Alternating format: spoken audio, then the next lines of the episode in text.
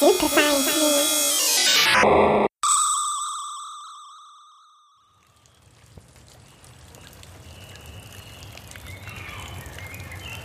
33rd episode of Super Science Me is a collaboration, or rather, it is a takeover.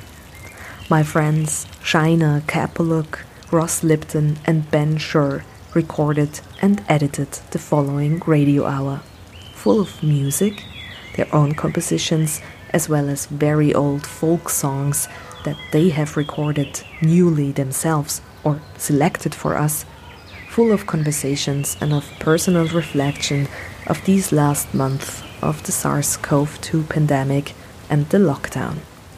A situation we have all experienced, but every one of us differently and in different places. Ross is in Eugene, Oregon, Shaina in Philadelphia, and Ben in Washington, D.C. And I am in Vienna, playing this on the Viennese community radio Orange 94.0. During this time, Ross, Shaina, and Ben not only stayed in touch, but they continued to make music together. They are part of the band Tadzio that has just released a new album on Blight Records.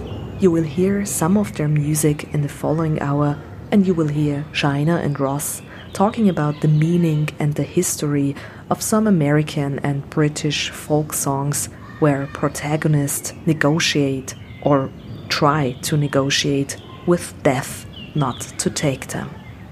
Often these ballads have been written and sung at times of epidemics.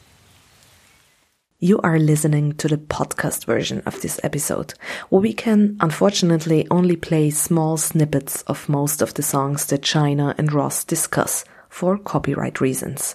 If you want to listen to them in the full version, head over to the CBA archive of Communities Radios Austria, where you find the radio version ready to stream. Link in the show notes.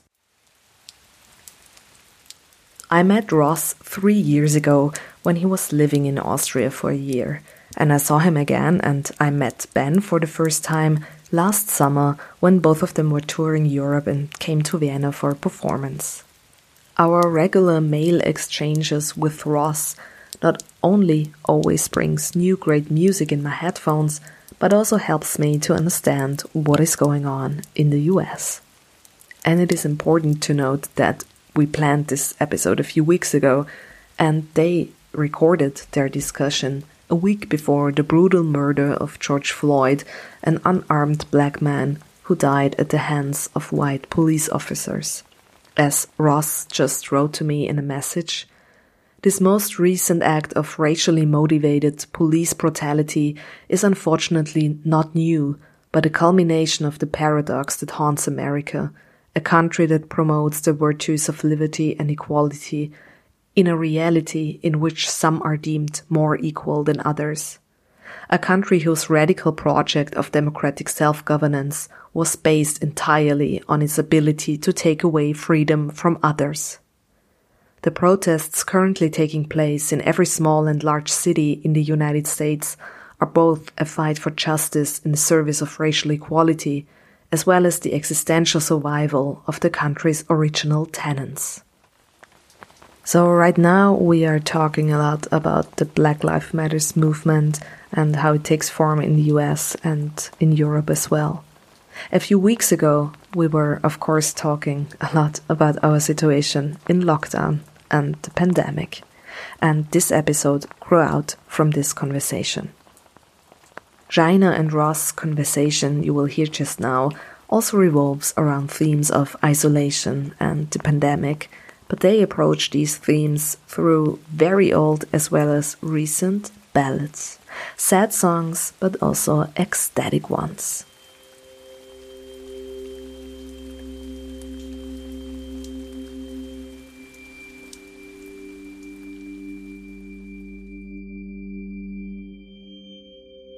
A few weeks ago, in the middle of this pandemic currently gripping our planet, I took a drive out to the Umpqua Forest in central Oregon, a landscape of thick, mossy trees, sequoia redwoods with their branches like monsters with many arms, and those noble Douglas firs, whose leaves look so thick and soft that to even watch them sway in the wind is to be comforted. And let's not forget those mossy madronas, whose trunks have the appearance of frozen lava. It wasn't clear if the forest was officially closed or open. There were signs that basically guilty you for making such a trip at a time like this. Signs like, quote, We cannot promise you a COVID 19 free experience at the Umpqua Woods today. Enter at your own risk. End quote. But I wanted to be in this quiet place this day because it was the one year anniversary of Mr. Nelson's death. My beloved orange tabby cat, who I raised from infancy until he was 10, when he died of an undiagnosed mysterious illness. His sudden death took something from me, wounded me in a way that even my own father's death could not prepare me for. This beautiful, loving creature. I was so proud of him, so in love with him. Nothing ever brought me such serenity as feeling his sandpaper tongue cleaning my chin as his little body purred like a battery against my chest. I had adopted him with my then partner at the time, Caroline. Both the cats we adopted passed away last year. This fall, I moved to Oregon without a real job in mind, without having many friends nearby, all so I could be in the comforting presence of these royal evergreens. And today, I climbed through the Bryce Canyon Trail until I reached a small waterfall. With my back to the water spray, I could see the entire canyon, entirely covered with these dense trees and tall ferns. One could imagine dinosaurs roaming through this overgrown landscape. This place must have looked the same way a millennia ago, and this stillness brought me comfort. And I thought about all the suffering happening across the globe right now parents losing their children, children losing parents. How strange it was to know that my private sadness, that has been with me since my cat's passing, that private despair was now a public, universal mood. Everyone was feeling loss. If not the loss of a person, then the loss of a world that will never return. I recall sometime in late March, I noticed some graffiti under a bridge by the Riverfront Trail in Eugene, Oregon. It read, quote, March 10th, the day the world ended as we knew it. After my cat Nelson died, I was at least lucky to be surrounded by my bandmates and friends who encouraged me to focus on the one thing that ever brought me solace. The lease for my apartment in Philadelphia had ended and I didn't have any job prospects, so I decided not to renew it, although I didn't really have a better plan. My good friend Patrice was going to York for two months to study puppetry, so she let me stay at her apartment. My bandmates swiftly moved all of our recording equipment into her small unit, and we got to work. And I must say, this act of making music together, it simply saved my life. And this is what music can do give form to that which we cannot express in everyday language. And this made me think about this connection between times of terror and loss and the times that come in its wake. See, I play in a band called Tadzio. If you're a regular listener to the show, then you, you probably have heard some of our songs or instrumental pieces. I've always been surprised that the most popular songs in our set is a version of an ancient ballad that comes from the time of the bubonic plague. It's a ballad called Death and the Lady, which details a young woman trying to bargain with death itself. She promises death countless jewels, vast kingdoms, even a crystal staircase. But death cannot be deterred. Death comes for all. Some sooner than you think would be just. But the message of this ballad is always later than you think. Not only is it late, it has always been too late. We have played the song all over the East Coast, and a chill always seems to go through the room when it begins. People finally stop talking. Cell phones are put away. When I play the song, I don't even necessarily feel like I'm playing it, but that the song and its message is manipulating my own fingers. I simply fall into a trance. After all, Death and the Lady is a folk song. It doesn't belong to me or Shaina or Shirley Collins or Norma Waterson or any of the countless musicians that have made the song their own. Unlike other art forms, the beauty of a folk ballad is related to its universality, its ability to speak to what is essentially human. Try as we may, we cannot escape loss. To live is to lose, sometimes gradually, sometimes momentously. We cannot ever be done with the losing because the losing can never be done with us. In this way, the beauty of a folk song is like the beauty of those ancient trees made soft by the moss, the slow and sudden passing of time is bound to their bark. In these ballads, topics of pain and loss become forces of nature, celestial bodies hovering over the human comedy. There is a line in a lyric written by Shaina that I think summarizes this sentiment for me. Quote, I'm not saying that this absence feels like a loss, it just feels like a part of the sky. In this sense, I was interested to speak with somebody about how songs help us to do the impossible work of reckoning with loss, especially in times of collective loss, such as the Spanish influenza, the bubonic plague, cholera, HIV, and now coronavirus.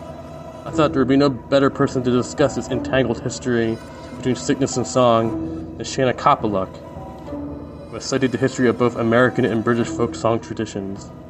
But before that, I'd like to play you a song that we wrote recently, Shaina and I, that seems to capture this moment that we're living in, even if it was written a few months before. It's called Absence.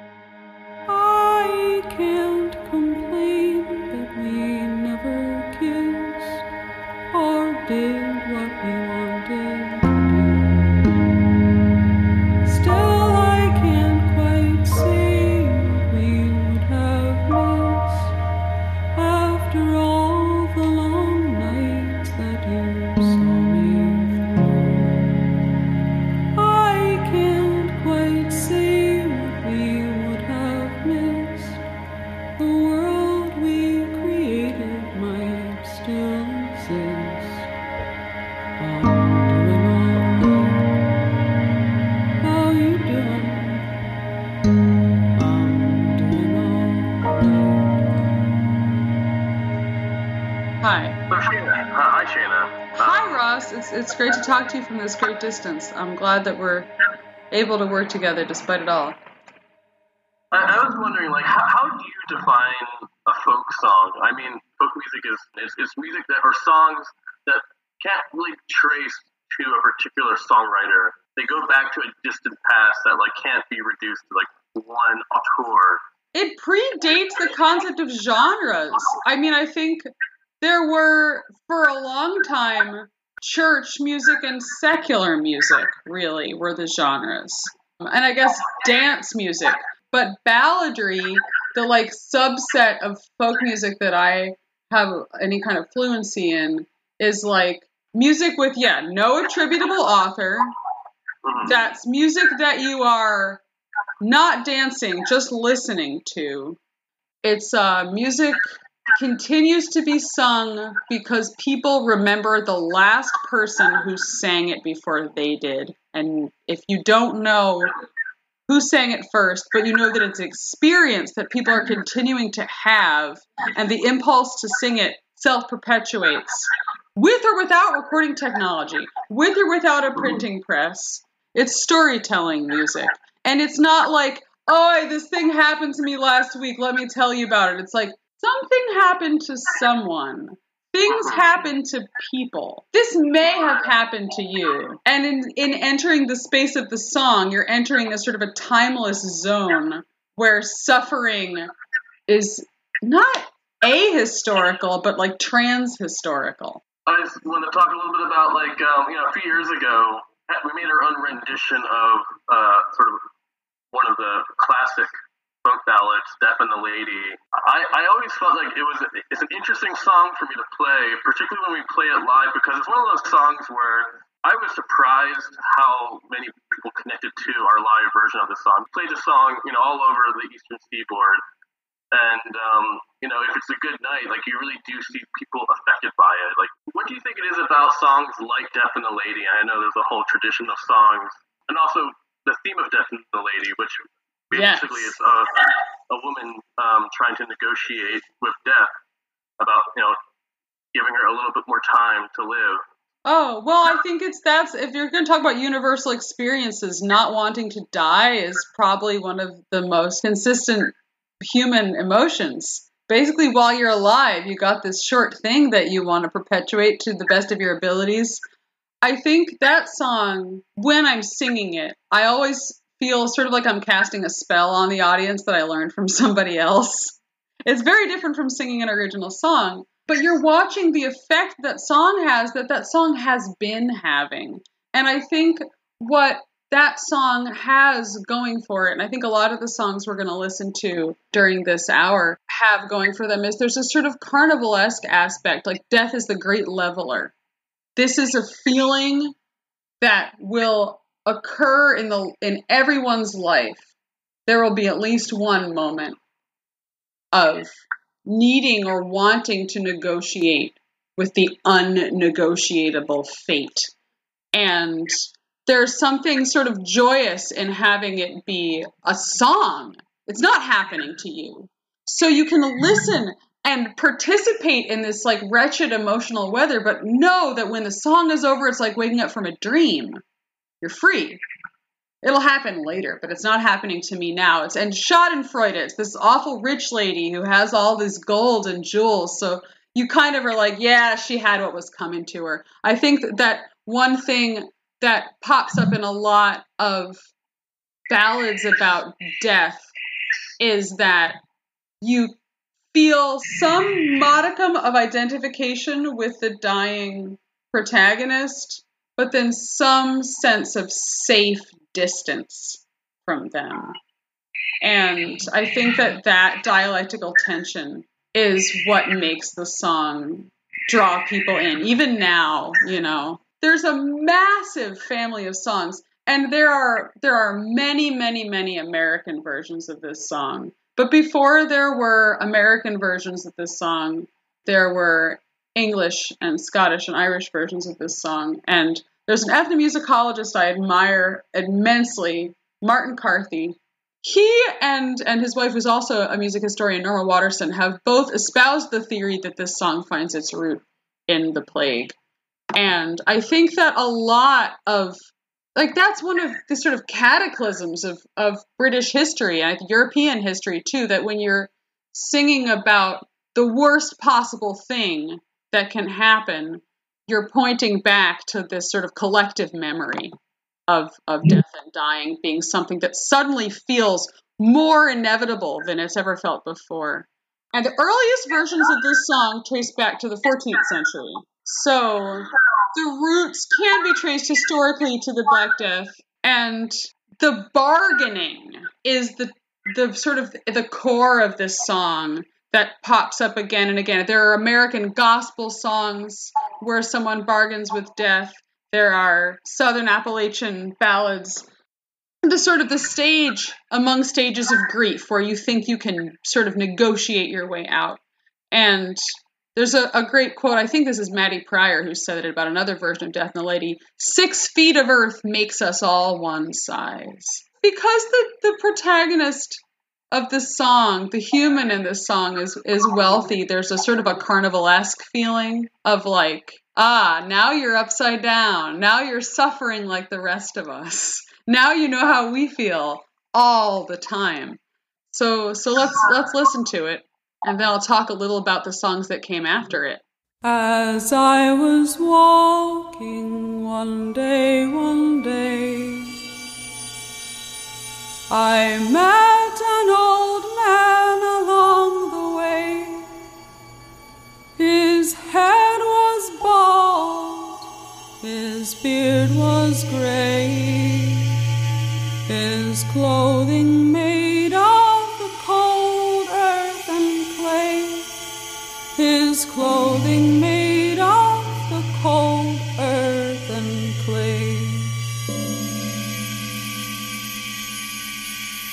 I said, Old man, what man are you? What country were you born into? My name is Death, cannot you see? All kings and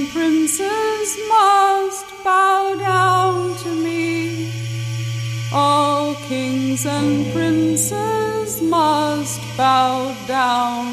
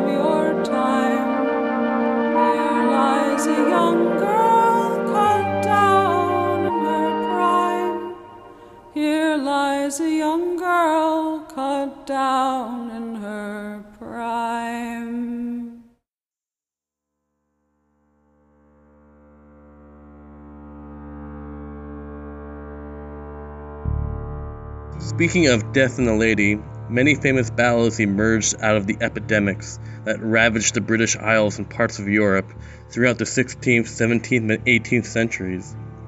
Ballad writers and those who distributed ballads were seen as infernal sources of contagion, even more so than theater. Because balladeers did not need to be sanctioned by the law, they could roam from city to countryside, spreading their songs without the censor looking over their shoulder. Ballads were also enjoyed by citizens of every class, from the barrister in London to the farmers of Sussex. Therefore, the cultural critics of the day likened those who sung and distributed ballads as vectors of disease. In short, ballads both expressed the stigma and pain of death in their music, while also embodying it. As the 16th century writer Philip Stubbs wrote, quote, These basilics, these ballad sellers, these bad minded monsters, brought forth like vipers by their mother's bane, with such lascivious lewdness, have first affected London, the eye of England, the head of other cities. To return to the current situation, concerts and other music related public gatherings have been banned for the foreseeable future, at least in the United States. I don't necessarily disagree with such a decree, but I do think it's odd that certain events are allowed to occur, such as upcoming presidential conventions in the summer. In the coming months, I ask myself, will music gatherings become the pariahs that they once were in the distant past?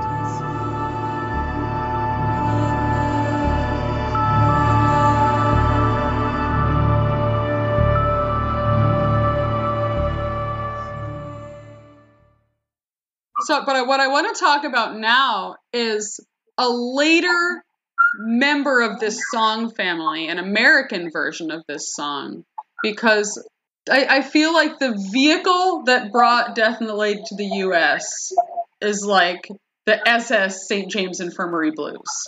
There are more versions of St. James Infirmary Blues being sung and that have been sung in this country than there are other negotiating with death songs. Some of these songs are about cowboys who've been shot. All of the earliest versions of the St. James Infirmary Blues are about a person dying of syphilis.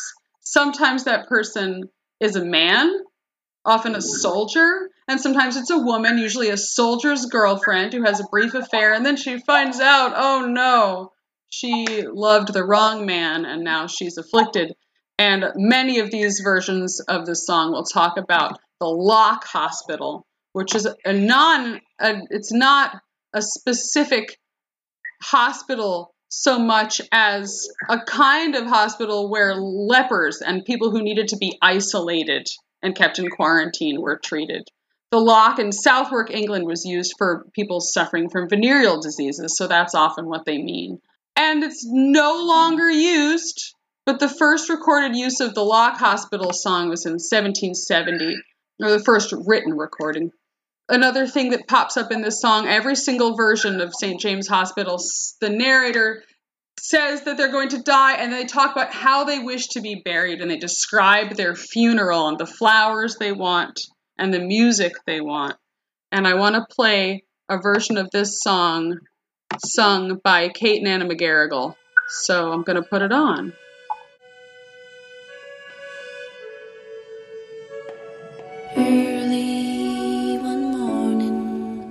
Morning at the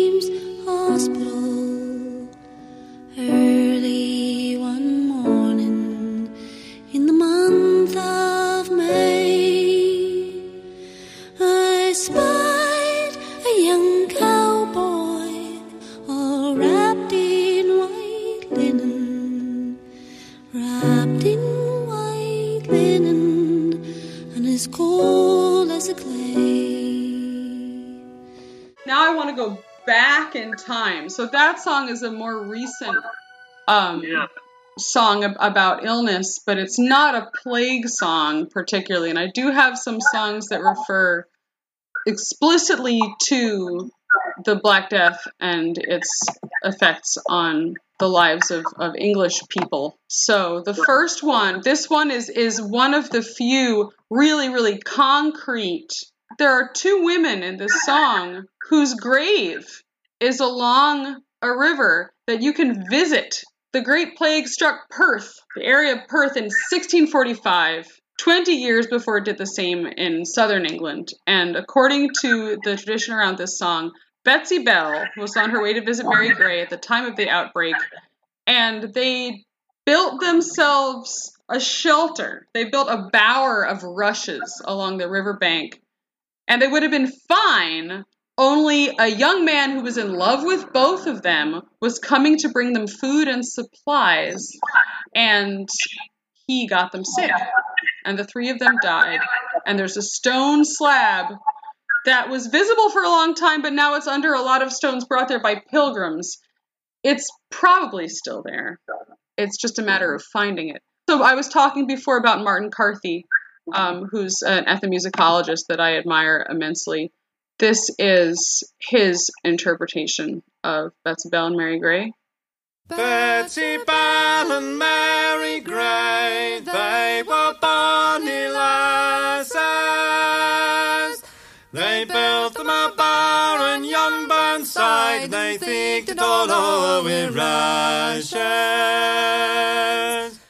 I think one thing that pops out to me now listening to it is the verse where it says they thought they would be buried in a churchyard among their relations, but they died by the riverside and they were laid out where they died and buried where they died. And I think that one of the things that is conveyed in songs about pandemics and epidemics and plagues is how what you imagined would happen, how you imagined you would die, how you imagined your life would wind down is being taken away. And whatever little story you had been telling yourself. And I think that's that's also a very universal fear and a very universal um, theme. You can tell yourself the story of where you'll wind up, but life can strike you down at any time. It's also accepting that fact that you have to relinquish control.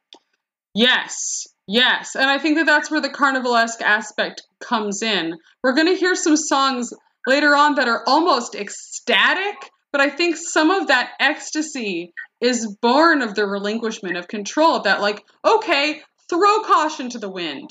All of the regular rules have been obliterated. I have a week to live, I have six months. What do I want now? And that is a kind of an ecstatic liminal space. And I think that that is evoked in a lot of music. And I think it's a reason why there's so many songs. I personally, now that I can't leave my house, I've been playing the guitar for hours every day and writing so many songs because it's one of the few vehicles that makes my world feel bigger when it's shrunk to this tiny little apartment. I want to play another plague song. And this this is it's my pet theory, but it's backed by science. I don't know if any of you listeners have ever taken oregano oil as an antibiotic, but it's a very, very powerful antibacterial. It also functions as an antiviral. It's one of the, the strongest herbal antibacterials. And thyme has a lot of thymol. Thymol is one of the um, terpenes in oregano oil. And there's a vast catalog of songs about how you should never lose your sprig of thyme. It is this precious thing that you should hold fast to. And I think Victorian ballad singers and parlor song singers and collectors perceive this as a metaphor, like something Ophelia talks about on, on her, her last moments, the language of flowers. But I don't think it's a metaphor. I think that the reason why thyme is so valuable is because it's a very strong medicine. So I'm going to play a, a version of the sprig of thyme. and this is an American version.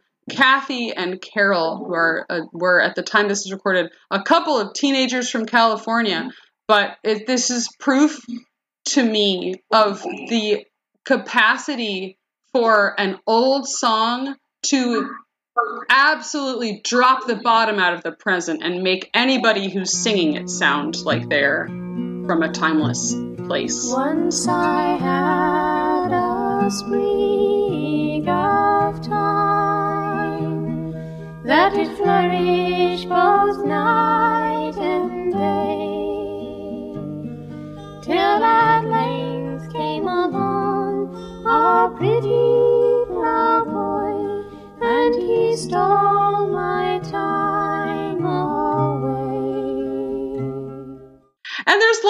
other symbolic flowers in this song, like primrose and rose and willow.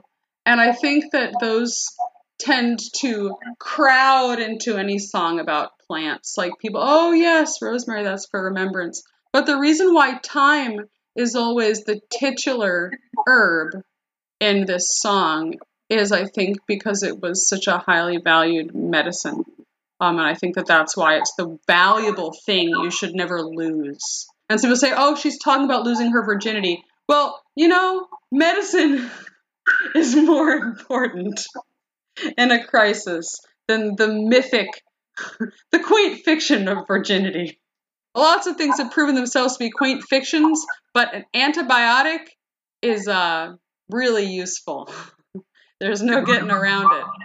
So I want I want to play another song that that is about herbs. And so this song now we're not talking about the plague anymore. There's two songs. They were originally poems written by Rudyard Kipling and they were set to music by Peter Bellamy and they're about the cholera epidemic which hit Britain but also hit even harder in the British military encampments in India, where Rudyard Kipling was writing these poems. And this one is about, it's comparing the cholera epidemic to the plague. It's called Our Fathers of Old. And after we listen to it, I'm going to read some of the lyrics because it's so sarcastic. He's so sly and sort of snide about the faith that people put in herbal medicine in the past. But eventually, by the song's end, he realizes that at the great leveler, whatever it be, the bubonic plague, cholera, it will hit and the damage will be done whether you have archaic medicine or modern medicine. And the one thing that you do have is your fortitude. Excellent herbs had our fathers of old, excellent herbs to ease their pain. Something that Kipling does a lot in his poetry, where like he uses sarcasm uh, in a way in which like you don't understand the full meaning of like the refrain until like the end of the song, in which all the sort of values that he's espousing in the first half are kind of turned on their head. Yeah, I think he has um, an incredible capacity for satire. I'll read this this part just because I think it's clever. Now it would be certain, as Galen says, and sage Hippocrates holds as much, that those afflicted by doubts and dismays are mightily helped by a dead man's touch. Then be good to us, stars above, and then be good to us, herbs below. We are afflicted by what we can prove, and we are distracted by what we know. I think it's particularly relevant to our situation in which we are, uh, you know, the virus that we are sort of living through, the coronavirus, in which very little information is known about it. And Yeah. I think we're, in a way, like these songs from uh, these time periods in which very little was known about cholera when it was afflicting. And hindsight is 2020. You can look back at remedies that people employed and go, that's totally crazy. That's a terrible idea. But here we are with, you know, fully staffed hospitals and no resources doing Yeah, crazy um, things to, to get by and telling crazy stories on TV that everyone has a different relationship to. The next song that I want to play actually, so this is, I talked a little bit about this before, that sometimes the catharsis of knowing death is imminent, the catharsis of things being turned totally upside down by an epidemic, and the sense of there being some sort of divine justice that you can't escape can make a song really just kind of like shake you. And Elder Curry, who's the, the singer we're going to listen to next, this song is used as an example of one of the earliest examples of rock music. But it's a song about the Memphis flu. It's about the Spanish flu epidemic in Memphis in 1929. It's such an ecstatic song, but it's not ecstatic in a, a sexual way. It's not ecstatic in a romantic way. It's ecstatic in a spiritual way that is like transcended fear and is just burning right through. So I'll put it on.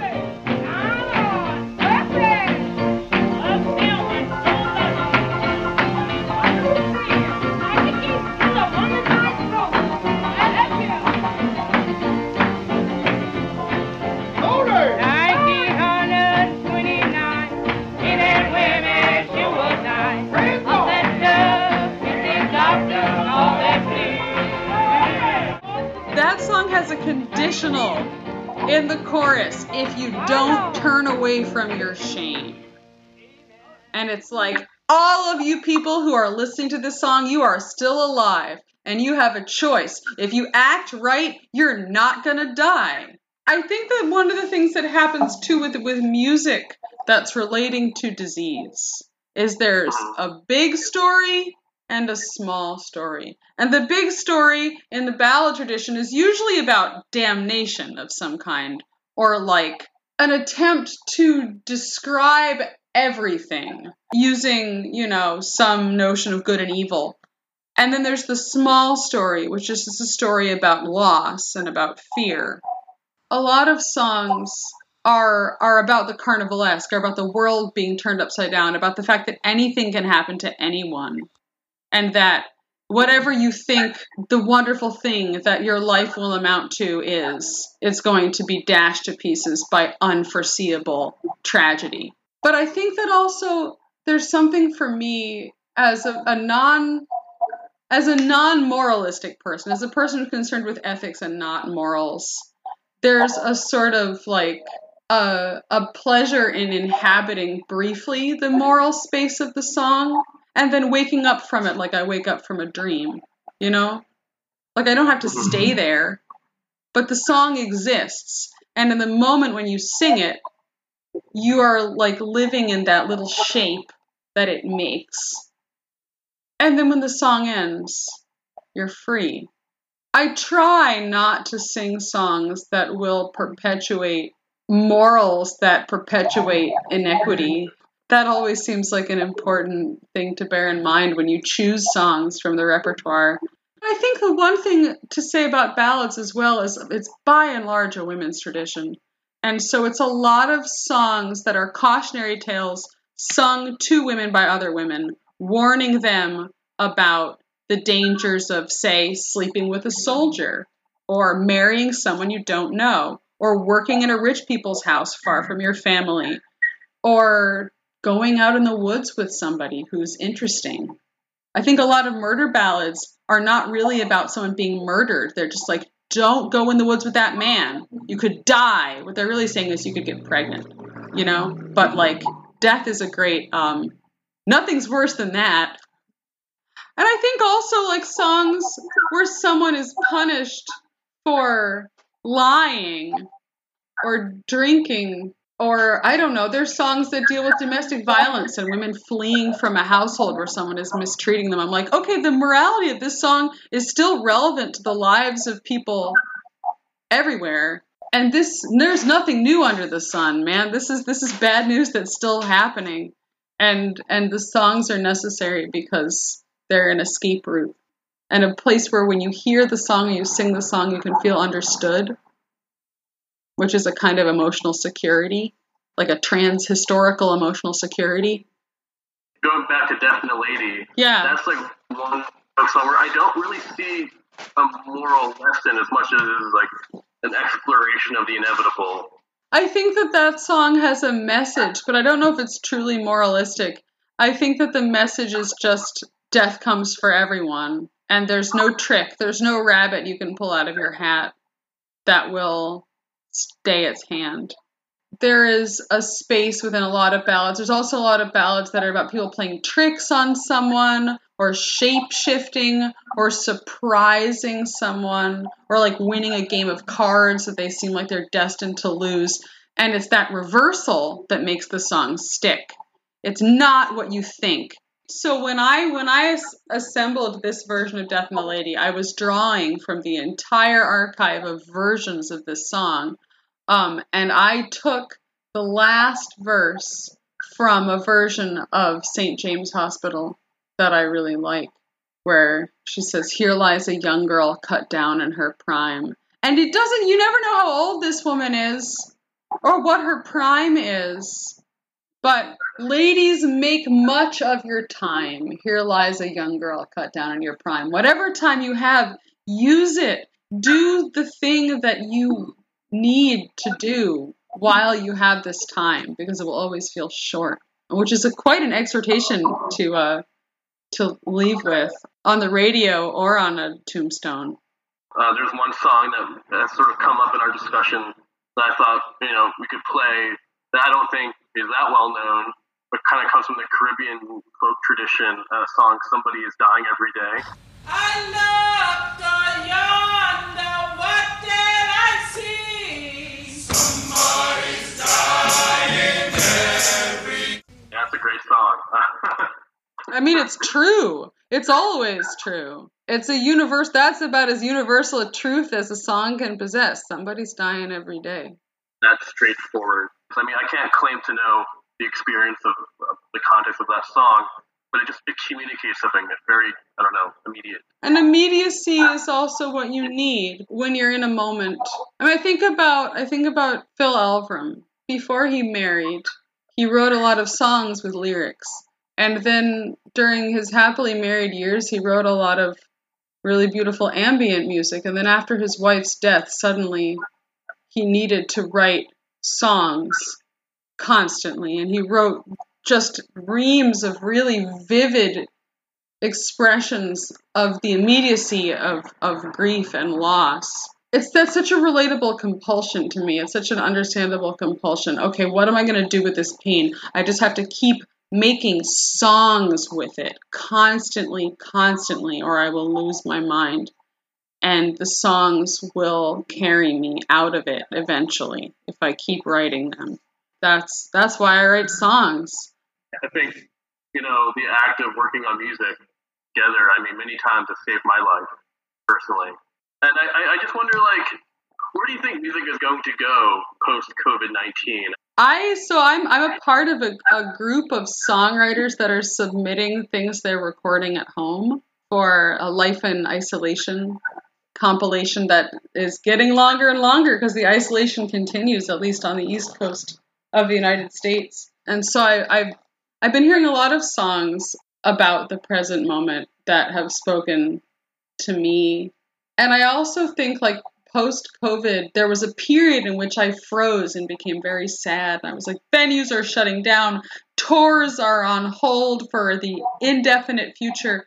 But I think what I'm starting to see is the the germplasm of a stronger and more urgent DIY music practice that can arise where a lot of the smaller venues that are shutting down have been. And I hope I hope that that is what transpires and I will do everything in my power to keep it possible um, but I'm starting to feel like there will be a way for musicians to reach each other beyond video and radio in some version of live public performance. I, I'm hoping for that. Something I worry about a lot because, you know, think about the experiences that got you into music when you were, you know, in your, you know, teenager or preteen years. It was these live experiences, right? It was Yeah. being in a public space of other people experiencing music together. What can music look like? I mean, how, how can we express this sort of strange new world that we're living in? There's like there's so there's the little picture and there's the big picture, and then there's this medium sized picture, right? Like you can mm-hmm. look at a crisis and say, somebody's dying every day, right? That's the big picture. Yeah. You can look at a crisis and say, someone is dying in my house. I am dying. The people I am close to in my story, in my life. And then there is this like middle, middle management, maudlin, middle of the road, like, I just want to write a song with no singularity so that it can appeal to as many people's experience as possible. And you can't start there. That's the thing. A song can start very specific and weather down from years of singing until it's very, very simple and speaks to a lot of people's experience.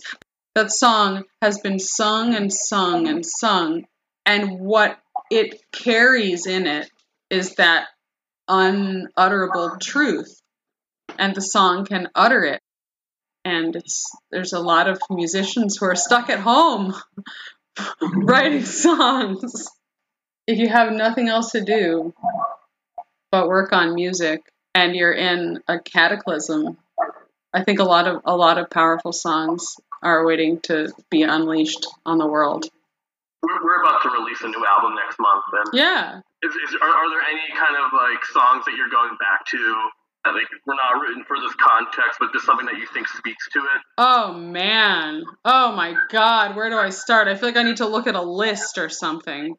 I mean, for me, I, I feel like I'm going back to my comfort zone. There's something about the song "Isolation." I think Uh-huh. of uh, manic feeling that uh, we're all enduring. Fear every day, every evening. Calls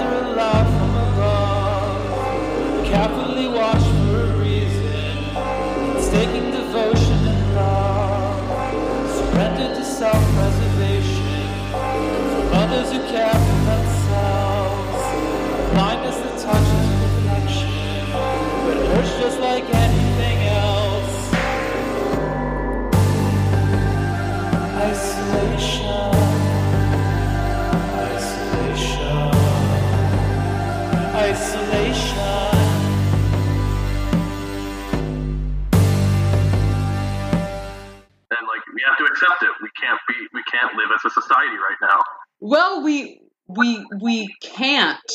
but we are. We are. That's where I'll leave this. Somehow, despite the fact of its impossibility, here we are doing it right now. My love goes out to you, listeners, wherever you are. I'm with you in the room. Recordings are with you in the room, and a song can keep you company like few inanimate objects. See you soon, as they say in France. Super Science Me on Radio Orange 94.0. You heard Shaina Kapeluk, Ross Lipton, an episode produced by Ben Schur. They are the band Tadzio. Find all of their amazing music on Bandcamp and on the label Blight Records. Links in the show notes. Merci infiniment. Julia Grillmeier, thank you for listening and come back next month. Super.